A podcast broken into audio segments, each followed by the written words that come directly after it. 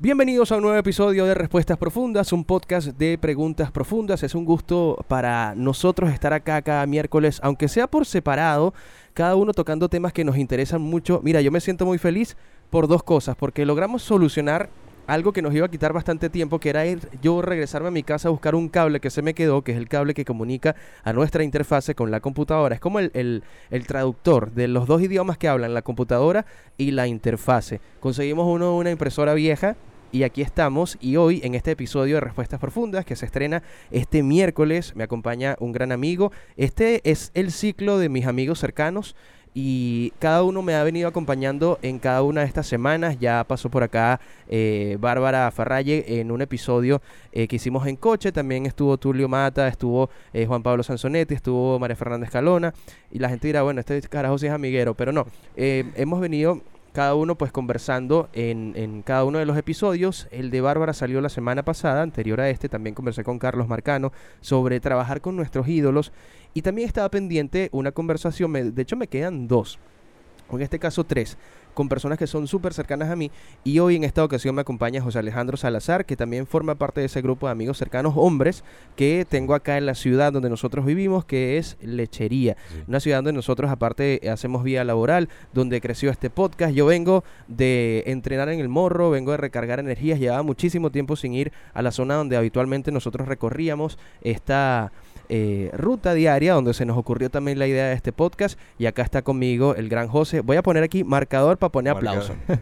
José, bienvenido a Respuestas Profundas, que ya tú estuviste incluso antes de, cualquier cosa porque nosotros conversamos contigo eh, y, te elegimos, aparte José es nuestro diseñador, José es quien se encarga de crear las miniaturas de los episodios que ustedes pueden ver en Spotify porque lo, van a ver este, también se encarga de toda la, o se encargó en algún momento de toda la parte visual, por fortuna eso no se refresca tanto, y cada semana nos entrega miniaturas nuevas, yo por ahí jueves y viernes, para, para más o menos sepan la dinámica de cómo funciona eh, el equipo de preguntas profundas y de respuestas profundas también, que es un hijo de preguntas profundas, le mando una fotografía a José, que previamente la toma un fotógrafo, y él se encarga pues de diseñar. Ah. Lo bueno de José es que tiene carta abierta para hacer lo que quiera, él no puede poner una portada de Playboy de los 90 gracias a Dios, gracias a Dios. Y, va que, y yo estoy seguro que va a quedar genial. Y así yo me vea con un look noventero, yo digo, José, aprobado, vamos a darle. Hacemos magia, hacemos magia. ¿Cómo estás, Carlos? Todo fino por acá, José. Yo me siento, como te decía al inicio, súper feliz de, tenerte acá. Esta conversación la hemos estado postergando por temas de agenda, pero por fin nos reunimos a, hablar de cosas que nos interesan mucho. Tenemos, aparte, muchas cosas en común. lo bonito de nosotros y de nuestra amistad es que no solamente se ha reservado al tema de trabajo, sino que también tú me has abierto las puertas de tu casa, eh, me has presentado a tu familia. Esto, esto suena como que fuera, fuéramos, fuéramos una pareja formal. muy y ahora, mamá, tengo que decirte algo, salí del clon. No, mentira. este, y aparte, una de las cosas que más celebro yo es el hecho de que de conocer otro aspecto de ti que justamente es lo que vamos a conversar y, y, lo que vamos a tocar para que la gente sepa. Obviamente vamos a hablar de trabajo, obviamente vamos a hablar de preguntas profundas, de otros proyectos, pero en esta oportunidad nos une y, nos trae aquí sobre la mesa el tema eh, de la pesca deportiva, que es algo que, que, tú practicas desde hace mucho tiempo, eh, algo que conocí yo aparte mientras tú eh, diseñabas allá en la radio donde nosotros trabajamos, tenemos muchas vainas en común, honestamente. Ahí fue donde nos conocimos, obviamente. Hace como tres años aproximadamente, sí. sí. nos presentaron por ahí, yo era gerente de la radio en ese entonces, ahora no lo soy, me votaron porque me consiguieron, no me porque me robé unos equipos. no, sigo siendo parte del equipo del líder 100.5, que es una emisora que hace vida acá en toda Venezuela, tiene su sede en Puerto La Cruz, que es donde nosotros vivimos, como ya le decía, Puerto La Cruz slash lechería slash Barcelona, para aquellos que, que, que nos escuchan desde otro lado del mundo. Y ahí fue donde conocí eh, a José. Eh, José tiene aparte muchas virtudes, muchos talentos como persona y, quiero, y, como parte del propósito, aparte del podcast, es que la gente conozca de su trabajo, que no se quede como algo anónimo, porque hay un equipo grande que nos ayuda a nosotros en, preguntas profundas. Yo me encargo del grueso de la producción, pero también hay eh, gente que suma. José, bienvenido oficialmente a Respuestas Profundas, que es un hijito. Sí Imaginemos que eh, preguntas profundas es un árbol frondoso y respuestas profundas es una rama fuerte que se desprende de ahí o que está ahí con todo este proyecto. De darle a la gente aparte de otra visión de, eh, bueno, lo que, eh, de la gente con la que nosotros eh, conectamos, con la que nos sentimos cercanos. Y bueno, te doy la bienvenida por tercera vez. Pero te pregunto, José, yo tengo un montón de preguntas acá Sí. para, para hacerte. De hecho, antes de grabar hicimos más. A lo que Eh, vinimos, a lo que vinimos. Pero a lo que vinimos, José, eh, ¿cómo vives tú y cómo vive tu familia el tema de la pesca deportiva? Eh, ¿Cuándo comenzaron a ustedes a, a entrarse en este mundo tan bonito en el que yo aparte he tenido la oportunidad sí. De, de estar ahí viendo con ustedes par de veces? Sí, bueno, nada, Carlos, pr- primero que nada, gracias por, por invitarme. Era algo que me hacía mucha ilusión desde, Sí. que, desde que empezamos el podcast. Obviamente, como dijiste, siempre estamos ahí detrás de la producción, diseñando, haciendo eh, el mayor esfuerzo posible para que, para que el podcast luzca de la mejor manera eh, posible. Y bueno, Así nada, con, como, como preguntaste con respecto a la pesca, este es algo que normalmente la, la- es una, una pregunta muy frecuente que me hacen, o sea, tipo, ¿cuándo iniciaste en la pesca? Y me dicen, no es algo como que yo dije, me levanté un día y dije, ay, quiero pescar. No, Claro, realmente claro. era algo, es una tradición familiar, realmente es algo que hago desde, desde niño, o sea, que practico con mi, con mi familia, con mi papá, con mis tíos, con mi abuelo. Sí. Era un plan más que todo de fin de semana, era Sí. más que todo un hobby. Pero nunca lo vi de una manera como algo, de, o sea, de practicarlo de manera profesional, realmente. Nunca lo vi así. Mi familia sí lo hacía de manera profesional, pero yo nunca, o sea, siempre lo veía lejos. Yo, "Uy, Ujú. ¿cómo será eso? Debe ser muy difícil. Sí, no, y aparte todo lo que exige, ¿no? Toda la Sí. condición Bueno, física. tú has estado, tú has Sí, estado claro. ahí, lo has vivido. par de veces hemos ido, eh, Sí. de hecho fue una, eh, sé que una fue en enero de este año por, por el historial de fotos que tengo acá en mi, en mi teléfono, Sí, la otra fue el año pasado, no sé si a mediados, agosto, por ahí más o menos que, que fuimos. en julio, Eh, creo que sí. julio, entre julio y agosto fuimos a, a- me invitaste a, a pescar. Eh, y una faena aparte muy bonita porque te exige pararte muy temprano, te exige, eh, bueno, el trabajo en equipo Sí, como todo deporte Planificación, sí, señor. planificación que se va a llevar. No solamente mm, vamos a, a alta mar a, a- a pescar, sino también se convierte como en un, en un momento y un espacio Sí. familiar muy bonito donde se echa mucha vaina, Sí. donde también está ese compromiso, ¿no? Más allá de que, por ejemplo, sé que se llevan, yo les digo municiones, ¿no? A, a Sí. cervezas, bebidas, todo eso. Bueno, Eh, la gente cree que es así más que todo, ir a relajarte, a gozar y no es tanto, no es No, incluso puede ser también un riesgo, ¿no? Porque cualquier cosa que tú hagas eh, con objetos filosos en el mar está preocupante. Pero sí, eh, lo he vivido contigo y, y con tu familia y he notado aparte que, que ellos tienen eh, hacia ti, eh, yo que soy muy observador, soy periodista, aparte soy también actor de doblaje y sé leer mucho el lenguaje corporal de la gente, veo que, y, y los comportamientos de la gente aparte, y, y veo que, por ejemplo, ellos te tienen como cierto respeto, ¿no? Hay como Sí. una jerarquía en torno a ti que supongo Sí. que viene por años de experiencia y por ese Sí. interés que tú le has puesto desde hace mucho Sí, tiempo, ¿no? Realmente es la, la confianza que te dan eh, o la confianza que te has ganado, ¿sabes?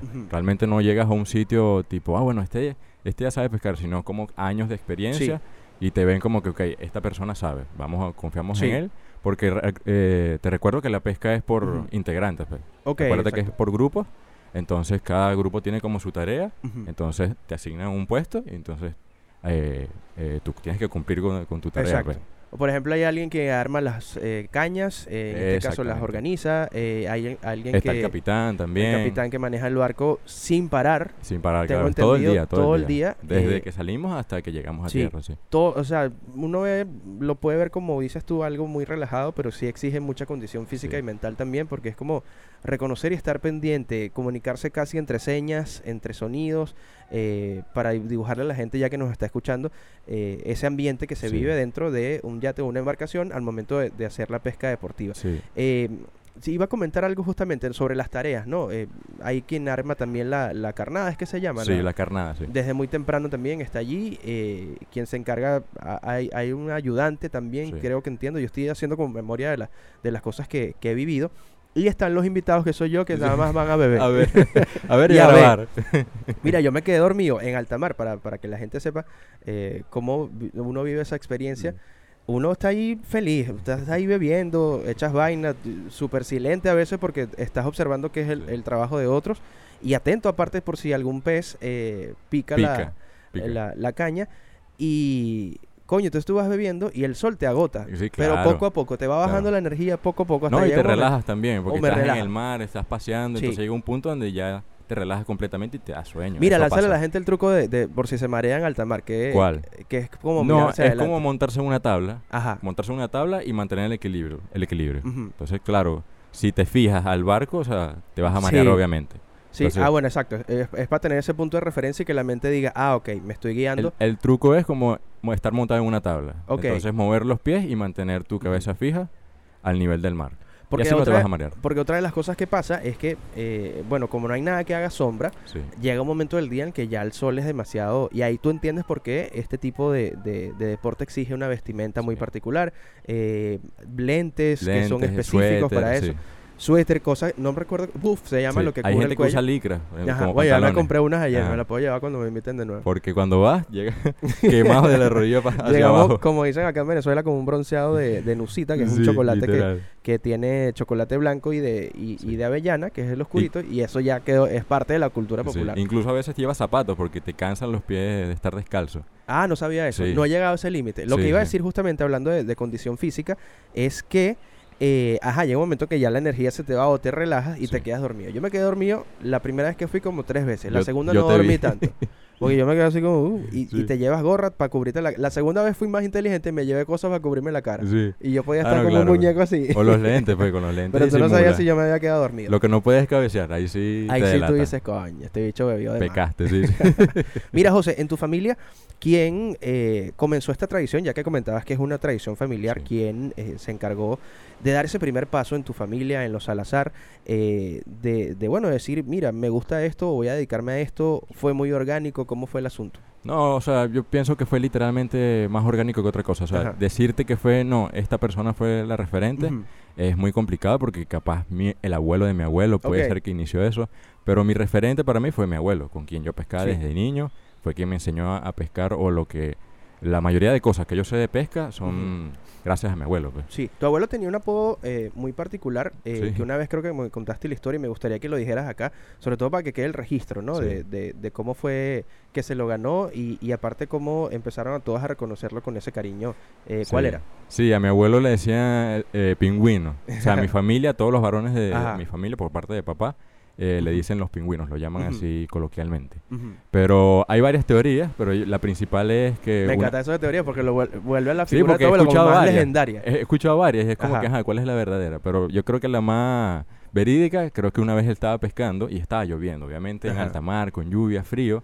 Y lo único que él tenía para para Cubrirse. cubrirse era un saco, pero de vestir. un saco de vestir. Entonces, cuando se lo puso, Ajá. obviamente parecía un pingüino y ahí se quedó. Ay, quedó como pico. Ahí se quedó. Sí, y la otra teoría es que eh, también estaba lloviendo y él hacía mucho frío. Y todas las personas como que se salieron del agua y él era el único que estaba tranquilo en el agua con el agua helada y él estaba tranquilo. pues. Mm, y por eso es que lo llaman le Pingüino. así, O sea, eso pingüino. reforzó de alguna manera ese, ese apodo que tenía.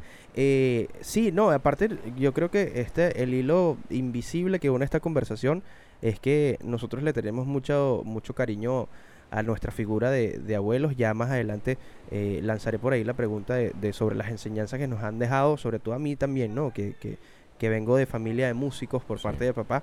Yo no viví, yo ni vivo la música como la vivieron ellos, pero estudiando y también eh, conociendo sobre lo que hago, que es doblaje y es locución, hay cierta musicalidad en mi forma de Sí, hablar, claro. sobre todo cuando estoy trabajando, no ahorita porque bueno, ahorita hablo como hablo yo siempre eh, en, mi, en mi día habitual, pero sí se quedó y sí se traspasó como ese talento y ese conocimiento y esa, esa pasión por vivir el Era como tu referente.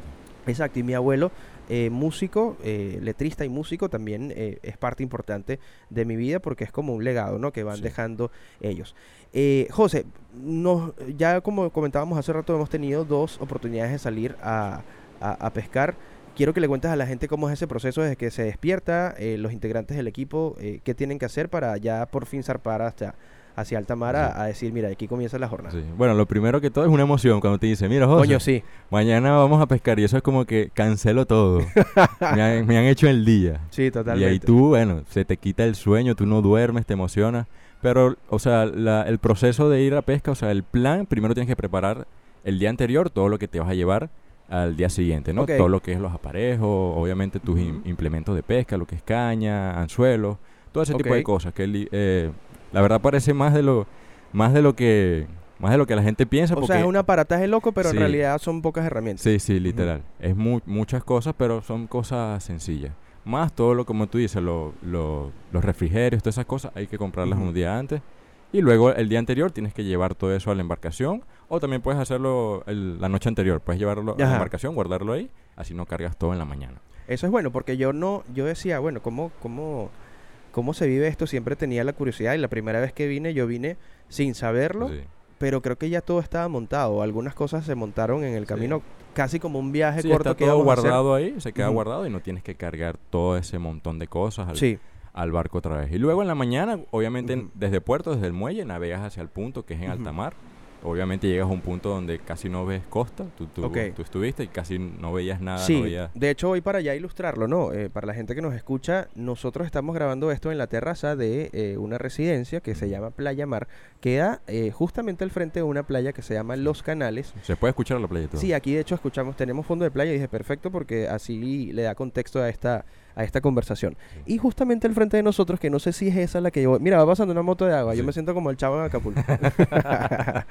este, hay un conjunto de islas acá muy conocido en, en- en- esta zona donde nosotros vivimos y en la bahía aparte que se ve, que cubre toda esta de zona de tierra firme, que exacto, se llama eh, la bahía de Pozuelos. Sí. Y ahí están las islas borrachas, eh, Sí, creo que es el borracho. Sí, a la izquierda tenemos la borracha y Ajá. aquí prácticamente está Mochima. prácticamente. Ok, exacto, Tenemos que es un parque nacional eh, de los más conocidos de nuestro país. De hecho, si tú pones Venezuela, te va a salir una foto de una playa y posiblemente Sea sea, esa Mochima, exacto. Mochima la, la que Cualquier- aparezca o tu caca, una de las dos.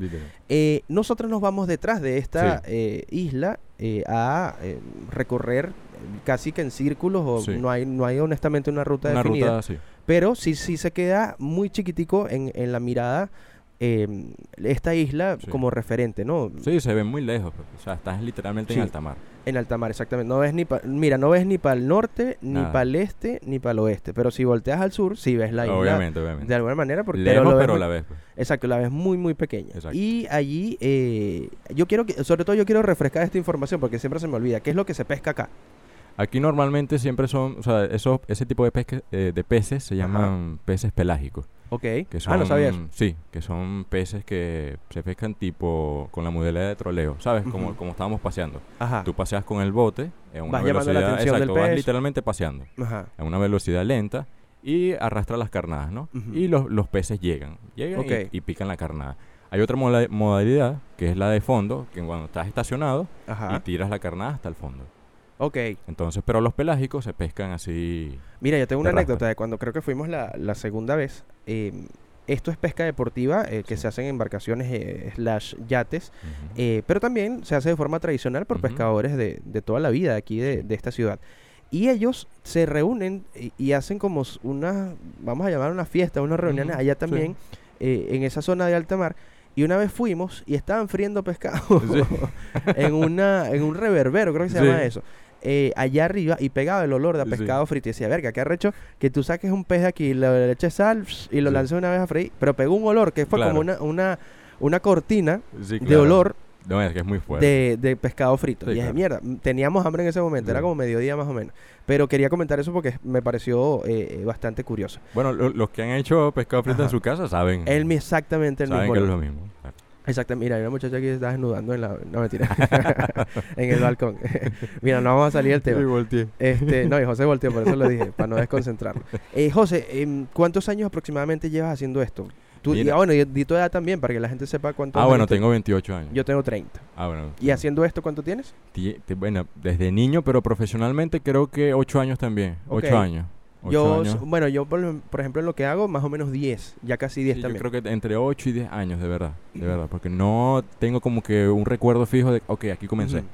Pero sí, si me pongo a pensar, creo que sí. 8 o 10 años desde que comencé a competir. Ok, justamente para ahí, para allá iba. Eh, el tema de la competencia, cómo se premia y cómo se, bueno, mejor dicho, cómo se puntúa y cómo se premia en este caso. Y si has ganado algo, pues que Sí, la sí. gente lo sepa. O sea, en pesca deportiva, para la gente que no sabe, eh, los animales se liberan.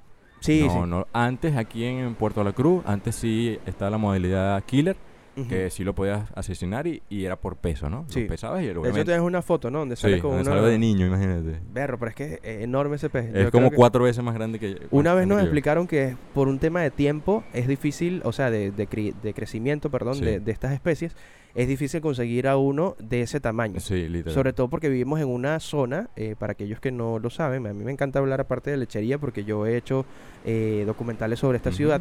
Eh, esta ciudad tiene cerca de 30 años viva y Sí. existiendo y con el nombre oficial y, y es relativamente muy joven, prácticamente tiene mi edad Sí. y, y bueno, han pasado cosas, el- se ha poblado, eh, otras actividades han llegado a, a hacerse acá y justamente alguien nos comentó, recuerdo, que el tamaño de, esa, de ese pez con el que tú te fotografiaste o te fotografiaron de niño es muy arrecho, muy Sí. difícil que se vuelva a conseguir. A conseguir, sí. Por Sí, eso creo que dejan también, ¿no? Como un periodo entre un torneo y otro. eh, Sí, claro, porque como te dije, antes aquí los mataban, o sea, y el que ganaba era el más pesado. Ok. Pero se dieron cuenta como que, ok, si los matamos a todos, ¿qué va a ¿Qué quedar, qué va a quedar para el después? futuro? Exacto. Una bota. Exactamente. Entonces aplicaron la de liberar a estos peces para, para conservarlos.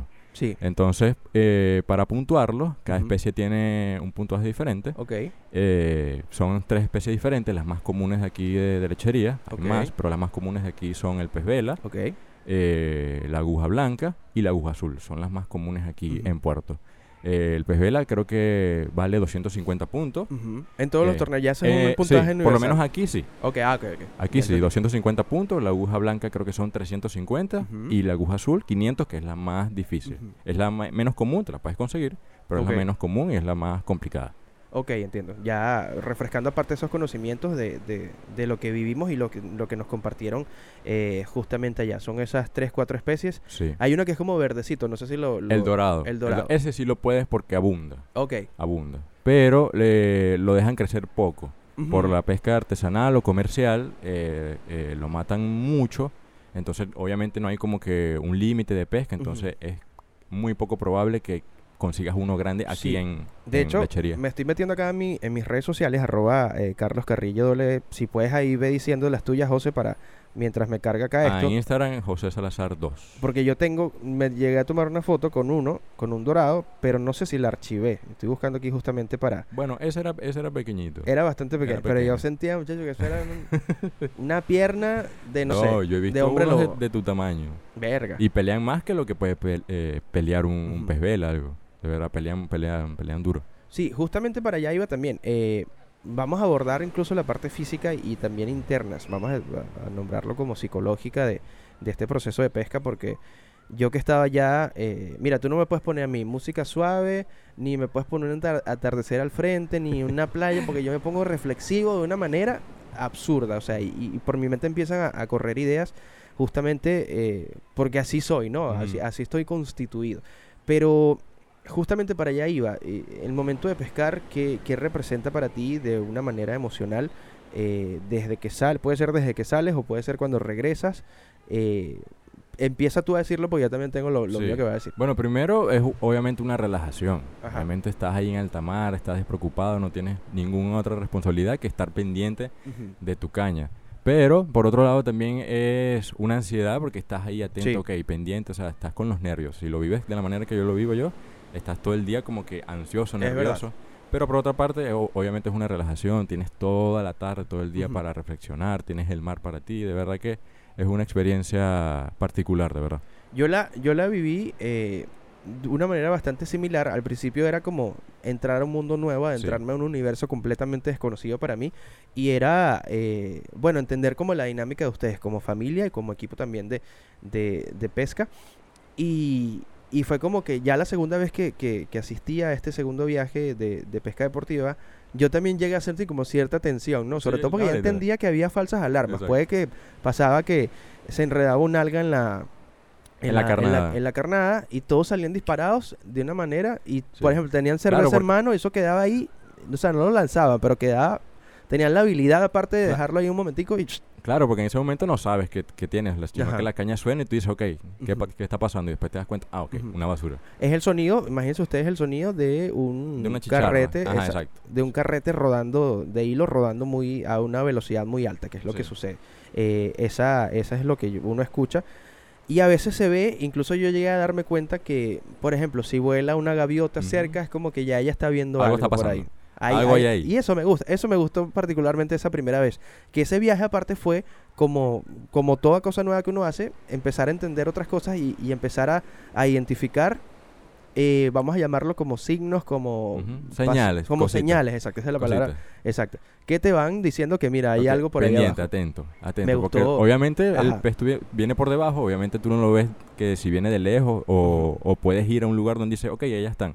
Sí, Entonces, sí, sí. sino que estás ahí paseando y de repente suena la calle y capaz no lo ves. pues. Y es un azul oscuro que, bueno, al menos de este lado del mundo, eh, eh, no te deja ver mucho Sí. hacia... Sé que, por ejemplo, en La Guaira, y en otros lugares que he visto, La Guaira, Miami, y no sé si en Tucaca se hace pesca deportiva, que es otro estado acá de, de nuestro país, eh, el agua es bastante oscura claro. y incluso creo que un día nos llovió, no, o yo no sé si estoy inventando todo. No, ese día que fuimos nosotros creo que no. no ah, llovió. yo fui, eran dos días de torneo, yo fui a uno, no llovió, agarraron algo. Segundo Ah, les llovió, una ladilla. No agarramos nada. Yo, bueno, hay que traer a Ay, Carrillo para- yo soy el, era el de la suerte. el de la suerte. Ah, y ya para ir cerrando este tema de, de la pesca deportiva, ¿qué, qué, ¿cuál es la tradición para que la gente sepa? Meten a alguien nuevo a la Alguien embarcación. nuevo, sí. y, invitan a alguien nuevo a la embarcación. Sí. ¿Qué pasa si no llegan a agarrar nada? Si no pescas nada, tienes que morder un- una carnada cruda. Ay, vale. Tienes que morderla y probarla. Y probarla. Sí. Por suerte, Carrillo no le ha tocado. yo No, le tocó. Esa fue la tensión que yo sentí Estaba eh, nervioso. ese día, de esa primera vez, que después, bueno, por fortuna me alivié cuando vi que agarraron una, una especie y luego la, la, la liberaron. Sí. En ese pensamiento, José, de reflexivo, eh, justamente tengo aquí varias preguntas que se parecen, pero creo que podemos resumirla a, a una sola, eh, al menos de ese lado. ¿Qué, qué te inspira estar allá eh, a esa distancia eh, de la tierra, de tierra firme con, con tu familia? ¿Qué, qué sensaciones sientes? Qué, ¿Qué pensamientos pasan por tu cabeza en ese momento? No, primero que nada, orgullo por, por la tradición o los valores que me han inculcado a mi familia. Siempre que estoy pescando pienso mucho en, en- en mi abuelo, en todo lo que me enseñó, lo orgulloso que pueda sentirse de mí, ¿sabes? Entonces, eso siempre es una satisfacción. Cada vez que agarramos un pez es como una sensación increíble. Te sientes orgulloso. Entonces, tú siempre, la gente siempre Eso te, eso te da como autoestima, ¿no? Como que tú Yo regresas, no yo veo por, eh, por internet unos memes que dicen mi novio con, conmigo y la cara seria. Mi novio, con, mi novio con un pez y la cara feliz. demasiado. 100%. Pero, Aplicable también al fútbol y a la pesca deportiva. sí, sí, pero siempre es una sensación increíble. O sea, realmente eh, es una experiencia única. Y, y nada, pues muy, muy feliz. O sea, las personas que me conocen, cada vez que digo, mira, que mañana voy a pescar, bueno, la cara no- no, se ni- me ilumina. ni- es increíble. es todo, el feeling se resume a no me llames, yo te llamo Sí. ese día. Llámame el jueves. Llámame el jueves también, porque no te voy a atender. No, yo ese día no, no moda avión, mi hermano. Sí, Para literal. guardar batería para grabar cositas. Mira, ¿tienes alguna experiencia? Puede ser curiosa, eh, asombrosa, eh, positiva, eh, que, que, que mueva emociones que hayas vivido estando allá en alta mar que, que No, quieres yo- que la gente sepa. Yo recuerdo la... Hay, hay dos. Recuerdo Ajá. la primera vez que, que pesqué mi primer, mi primera aguja azul, que es como el, el pez más top en la, en la pesca deportiva. Además de ese está la aguja negra, que es como Ujú. más grande todavía, pero aquí no se consigue. Eso es más que todo en Australia, Ah, ok. es más que todo en común. Pero eh, la primera vez que agarré mi aguja azul, eh, que la gente est- estimaba que pesaba como 300 kilos más o menos, imagínate. Ujú. Imagínate un animal de 300 Verga, yo peso kilos. 72, o sea, eso es tres veces yo. Tres, cuatro veces yo. Obviamente, 300 Cuatro kilos, veces. 300 kilos en el agua, obviamente es más ligero, obviamente. Claro, claro. Pero es, una, es un animal. Es un animal que debe, debe medir como 3 metros, algo así. Mm, pues Sí, Más- más, o menos. incluso más, incluso un más. poquito más. Bueno, yo ya, ya dije la referencia para que ustedes se imaginen lo, lo que agarró José. Yo peso 72 kilos en este momento. Sí. Llegué a pesar 88 y Sí. todavía. Bueno, la- entonces la primera vez que, lo, que lo pesqué, que lo enganchamos, logramos, logramos engancharlo. Y duré dos horas y media con el pez Verga. peleando.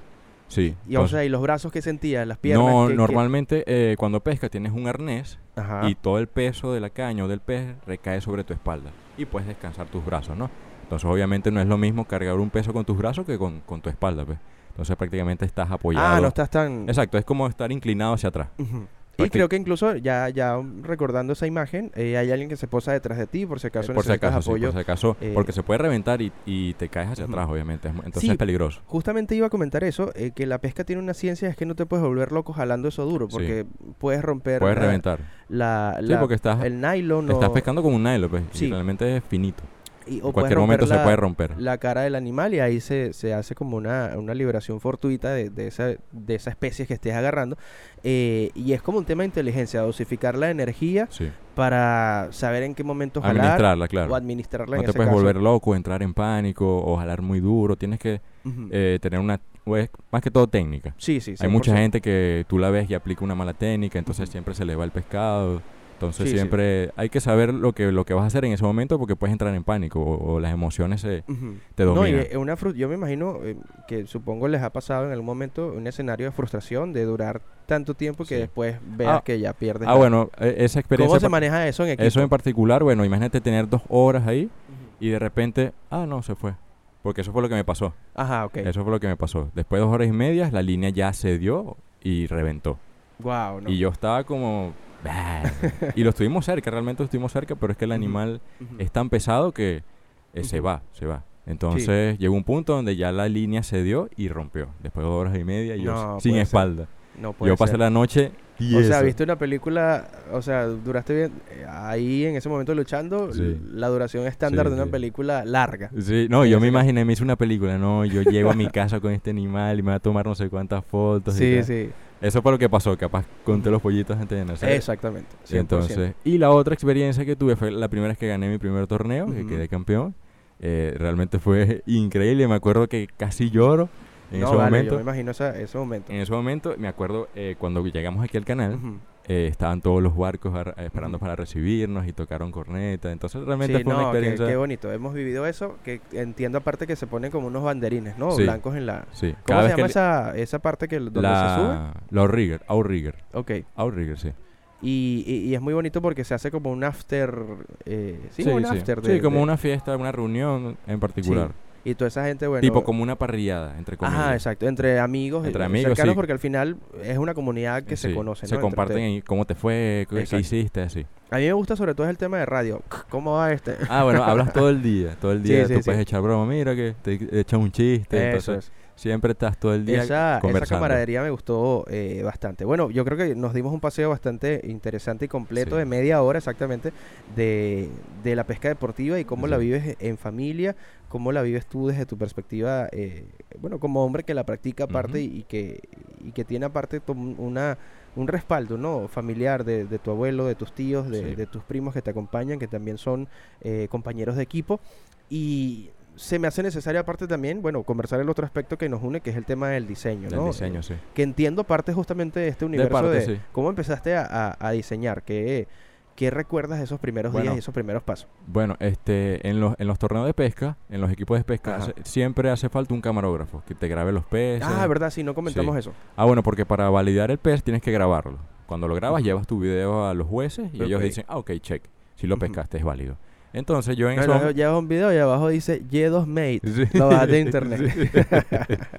Entonces siempre hay como un código, por rato te dicen, ah, Carlos Carrillo está peleando tal pez 088 tiene, tiene el 001. Entonces tú en el video tienes que mostrar ese código para que pueda ser verídico y así no grabes, no ponga, no lleves videos viejos. Okay. Entonces así es que lo puedes validar. Entonces yo mm. cuando comencé era el camarógrafo, ¿no? Entonces me gustaba editar videos, o siempre subirlos a YouTube y eso. No que ya te, ahí un video de ponerle como dubstep, así como... No, no, no. no. no. No, No, no se puede pero, poner música Pero siempre era música, música en off. Siempre era y puro video. Ok, ok. Entonces llegué a un punto donde dije, ok, necesito un diseñito, necesito una portada. Y ahí fue que eh, empecé a diseñar. Y dije, ok, ¿cómo hago esto? Ah, ok, puedo hacer esto aquí, ok. Ujú. Y así con los años, ya, ya tengo, ¿qué? 11 años diseñando ya. He ido... Pero desde ahí partió... Desde ese momento. desde ese momento, eh, sí. todos tenemos un ritual a la hora de, de empezar a trabajar y, y de, bueno, es algo que se repite, que, que pr- prácticamente se convierte en nuestra rutina. Yo, por ejemplo, no puedo empezar a grabar sin ah, tener la boca limpia porque yo soy locutor y trabajo de eso. Eh, pero bueno, mi ritual, vamos a llamarlo así para ilustrarlo un poquito a la gente. Yo me despierto, adelanto algo de trabajo, voy entreno, eh, regreso, desayuno y empiezo a trabajar. En tu caso, para, la, para que la gente sepa, ¿tienes algún ritual eh, antes de empezar a trabajar todos los días? ¿Hay algo que hagas eh, previamente para prepararte? ¿Qué, qué- qué tienes por ahí para no, decir? antes de empezar un diseño, o, sea, un proyecto así pesado, obviamente me gusta, primero que nada, relajarme, buscar inspiración. Obviamente te puedes meter en Pinterest. Me gusta también caminar, o sea, Ajá. ver qué inspiración puedo, puedo tomar eh, en el exterior.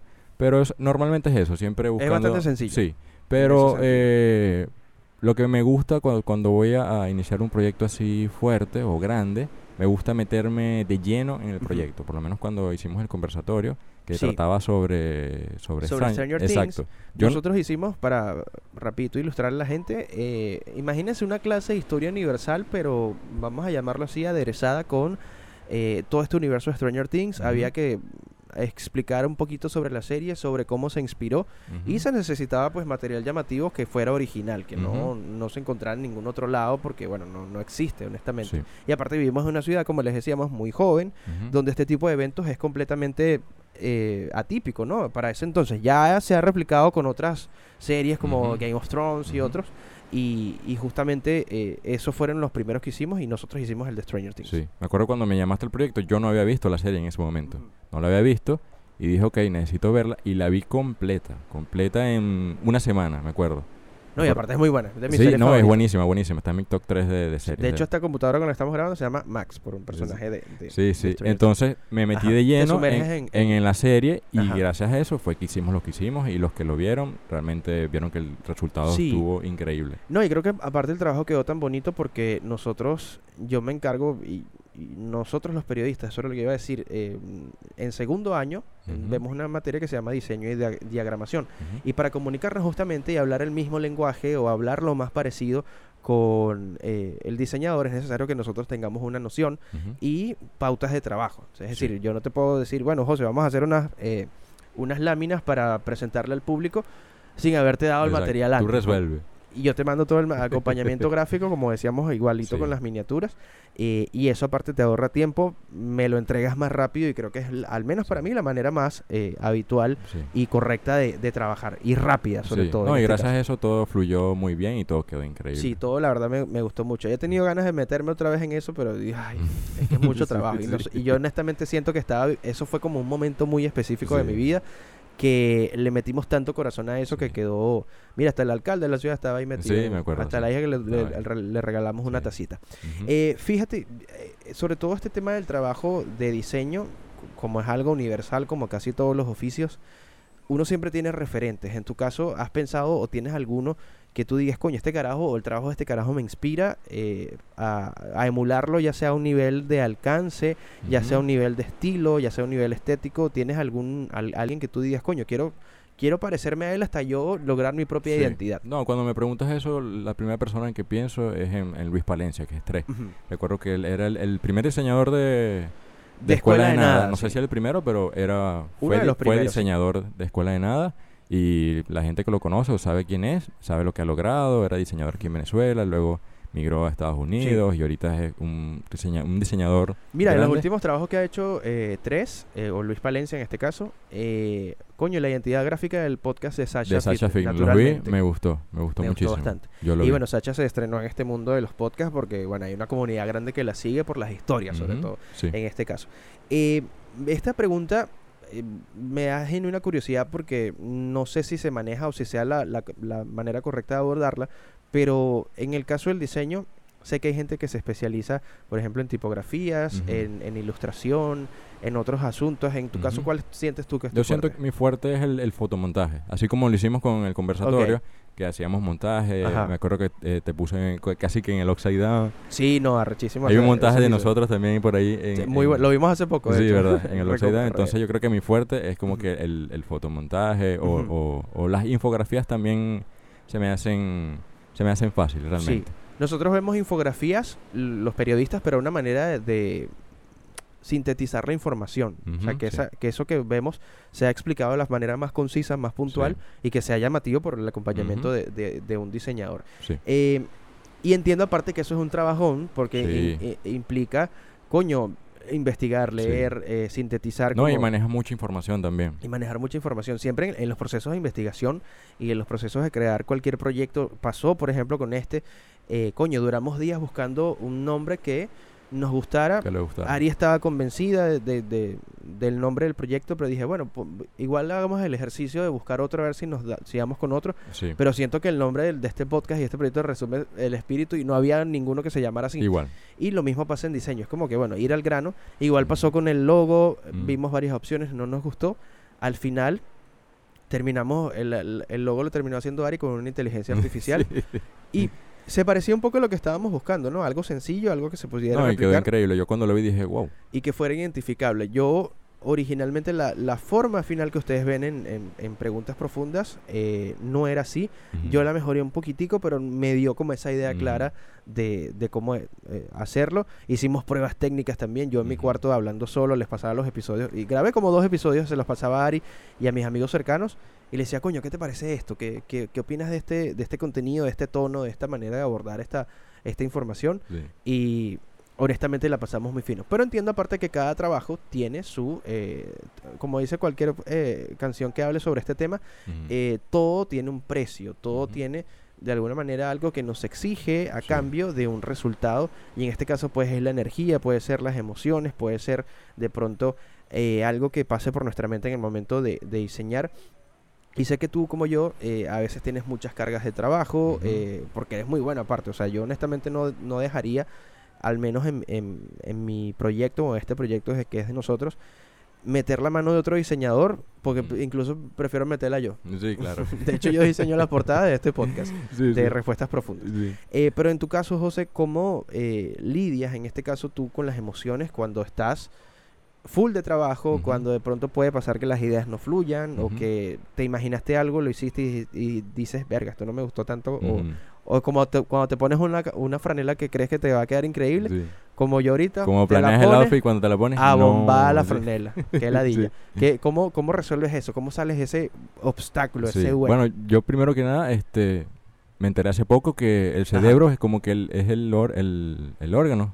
Sí, es un órgano. El órgano que consume más energía. Sí, y yo, sí. ah, con razón termino agotado. Coño, no dejen de comer azúcar de coñazo. No lo recomiendo. Me, arre- me desmayé con, en la calle. con razón termino agotado cada fin del día dijo, "Coño, pero que no he Sí, hecho he nada hecho nada". físico. Exacto. Pero yo creo que el, el- el- el reto más, más fuerte que, que yo he tenido, o sea, como diseñador, eh, y respondiendo a la pregunta de las emociones, eh, fue o diseñar o estando triste o estando bajoneado o estando en depresión. Porque realmente el diseño gráfico no es algo, un trabajo físico, como, como que, ok, voy a, Sí, voy a cargar este peso, no. Sino que tienes que plasmar lo que está en tu mente. Entonces, Exacto. imagínate estar en un estado de ánimo chimbo o, Sí. o triste. Entonces, realmente tú, todos los colores que tú ves es el, umbr- el umbrar, el Ujú. El umbral. Umbral, Entre no, en este momento que tú dices esto, hay un meme de una señora que dijo el nombre de un de Sotel. que dijo Soterna, así que no, no hay problema. Soter.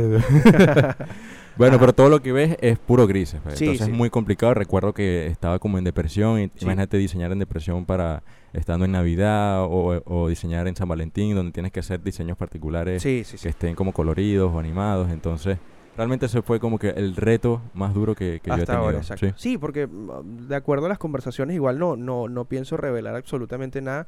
Creo que todos hemos vivido en estos últimos tiempos como eh, etapas de transformación, de evolución, de encontrar nuevas versiones de nosotros que de alguna manera nos han traído hasta acá, hasta el día presente que se graba este podcast. Y nos han hecho entender aparte que, que, que, bueno, a veces lo mejor que pasa es lo que... Ujú. o- o- que no pase lo que uno piense o lo que uno quiera es lo mejor que le puede pasar a las personas o incluso soltar cualquier idea eh, a la que estamos aferrados eh, puede hacernos sentir mejor. Recuerdo yo r- incluso que les mandé hace poco un texto bastante largo explicándole cómo me sentía y justamente de ahí viene toda esta unión, ¿no? De decir, bueno, ya es momento de salir adelante, de ver la luz, de recuperar esas relaciones que, que siempre me han sumado y por eso empezó todo este ciclo incluso, ¿no? De- de llamar a mis amigos a grabar el podcast. Eh, algunos repetirán en, en la versión de video en su momento. Pero es eso, es entender aparte que eh, estamos construyendo nuevas versiones y que puede pasar que es muy transitorio que estén estemos pasando por un momento muy difícil. Y lo bonito es, y lo que rescato de todo esto es, lo superamos Sí, sí. y estamos aquí contando la, la- la experiencia. Sí, sí, sí. O sea, realmente, o sea, respondiendo a la pregunta de las emociones, creo que fue, o sea, la decisión de decir, ok, yo tengo que cumplir con mi trabajo Sí. y, y hacerlo, para hacer a un lado lo que tú puedas sentir o los problemas Ujú. que tengas y Que no es invalidarlo, es como Sí, decir, claro. bueno, voy a lidiar con esto, voy a tomar la responsabilidad Sí, de lo que porque al tienes que final hacer. siento que, que cargar ese, esa, ese peso o trabajar, con, como dices tú, con esa ese momento pesado eh, es Ujú. bastante, bastante Sí, complicado. porque y, tienes que cumplir con tu trabajo. ¿verdad? sí. Mira, desafíos que has tenido que, que hacer, eh, no sé si para, para aquellos que nos escuchan, porque sé que nos escuchan mucho en Estados Unidos, no sé si son venezolanos, coño, digan, o si son americanos que genuinamente les interesa el podcast, pero por ejemplo algo que hayas hecho que tú dices, coño, no, no me imaginaba resolver de esta manera, se te viene algo a la mente que hayas hecho, eh, por ejemplo, diseñar, eh, a mí por ejemplo me pasó, para ilustrarte más o menos la respuesta que quiero buscar, se me fue la luz, eh, tuve que grabar en el carro de, de mi mamá. Buena acústica tienen los carros, por cierto. No, normalmente siempre tengo, o sea, es un consejo que, que les doy a, los- a las personas que diseñan, siempre tengo como que los programas en un pendrive. ok, si tú- ay, buen, buen, buen, buen dato. si buen tú consejo. tienes instalados tus programas en, en tu computadora, Ujú. buscas la carpeta donde están instalados y la puedes poner en tu en un pendrive, la Ah, no metes en cualquier computadora y puedes abrir el programa tranquilamente. Que no es lo mismo que robarse el icono del escritorio del cyber, El acceso directo. el acceso directo del cyber, exacto. Llévatelo a la casa y tú no jodas, llegué con Counter Strike. Y cuando, Cuando lo llega, abres, no disponible. se abre una pantalla negra, pinga virus. Pero No, bueno, en ese sentido, bueno. eh, Ese, bueno, ese es uno de los retos que he tenido que resolver con mi pendrive. Lo metí como que una cadenita, una vaina Ajá. así. Y ahí fue que pude diseñar lentamente, con sí. paciencia, y pude resolver. teniéndole paciencia a la memoria, aparte Sí, de, de eso. Este, José, coméntale a la gente, aparte de, bueno, la radio, eh, preguntas profundas, no sé si tenemos otro proyecto por ahí en común. No, Eh, yo trabajo para una agencia de marketing Ajá. y tengo varios clientes que con los que diseño para redes, cualquier cosa que necesiten. Pero pr- mis principales clientes son la radio, líder 100.5, ujú. y el podcast que siempre sale diseño Qué semanal. bueno, sí, sí, eh, es parte del trabajo. No- Nosotros tenemos aparte la, la convicción y el espíritu que más allá de cualquier número que pueda tener eh, los episodios, esto para nosotros es un ejercicio también de disciplina. Así lo veo yo, eh, así también estoy seguro lo, lo ve Ari. De distracción también, de diversión, porque al- más allá de cumplir con un horario, como sale cada semana los episodios de, de Respuestas Profundas, es también disfrutar del proceso.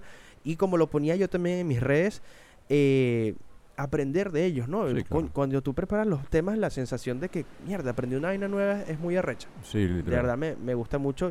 Y aparte es sabroso que la gente te diga que, le- que disfruta el contenido. Por ejemplo, esta semana, al- el, el domingo de esta semana se estrena un episodio final de nuestra temporada 4 y ya me dijeron que lo van a ver en familia. Entonces como que el fruto, Buenísimo.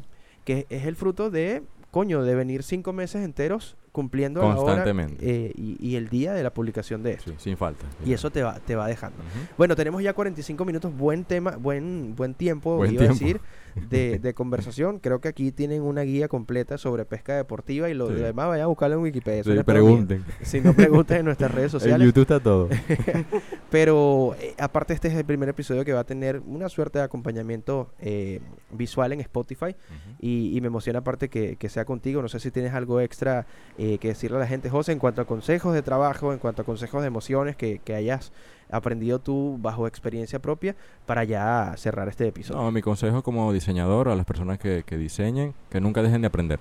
sí, Eso es lo que yo he hecho durante toda mi carrera, o sea, como diseñador. Eh, nunca he dejado de aprender. Siempre estoy aprendiendo algo nuevo, y no solamente de diseño como tal, sino como de edición de video o motion graphics. Siempre estoy eh, ¿Verdad que afinando, afinando esas habilidades de manera que cuando tú me digas mañana, mira, José, necesito tal cosa, no sé cómo hacer, tranquilo que yo sé cómo hacerlo. necesito renovar la intro, que ya está como que nosotros nos vamos para el morro. Exactamente, exactamente. Entonces, Justamente- bueno, esa es tarea del podcast. Ahorita viene Sí. algo por ahí. Entonces siempre es bueno aprender cosas, cosas nuevas, nunca dejar de aprender, creo que es muy muy importante a la hora de, de diseñar sobre todo y yo creo que en otros, en otros ámbitos también es bueno nunca dejar de aprender. Qué bueno, José, ha sido un gusto para mí tenerte acá y estoy seguro que para Ari también, que está en estos momentos lejos, pero también bastante presente eh, en este proyecto. Eh, nos volveremos a encontrar, ya Sí. sea en la versión de video o en otro episodio espero. donde estemos reunidos más personas y, y demos el punto de vista Sí. de, de, de un tema en particular, como siempre sucede. Acá fue básicamente vida sobre pesca deportiva y consejos de diseño. Y nada, reitero todo mi cariño, mi respeto, mi, mi aprecio por, por esta amistad que, que ha trascendido el tiempo Sí. Y que espero que sea así. Igual si no lo trasciende, yo estoy seguro que, que, Sí. que sí se va a lograr. Queda lo bueno. Quedará este tesoro que es este episodio donde nosotros ahí, aquí en este momento en particular, no sabemos qué pueda pasar mañana. eh, disfrutamos este momento sí. bastante No. eh, y la pasamos bastante Sí, bien. sí. No, no, no, gracias a ti por, por invitarme. Como te dije al principio, me hacía mucha ilusión acompañarte en algún momento con, con el podcast y espero estar en el, una vez en otro episodio con el video y con, con nuestro amigo en común, Carlos, Carlos, Marcano. Carlos Marcano, que no sé qué estará haciendo ahorita. Yo, yo lo vi como muy emocionado en el concierto al que fue, concierto de Mora. de Mora. arroba Preguntas Profundas Podcast y arroba Preguntas Punto Profundas en, TikTok. En el caso, el primero es Instagram, el segundo TikTok, para que no se confundan. Arroba Carlos Carrillo W, arroba Ari González, arroba José Salazar 2 el tuyo, ¿no? Repito mm. ahí que lo... José Salazar 2 en todo, en X, en, en, Twitter, en Instagram, en todo. Nos escuchamos en un próximo episodio de Respuestas Profundas, un podcast de preguntas profundas. Chao.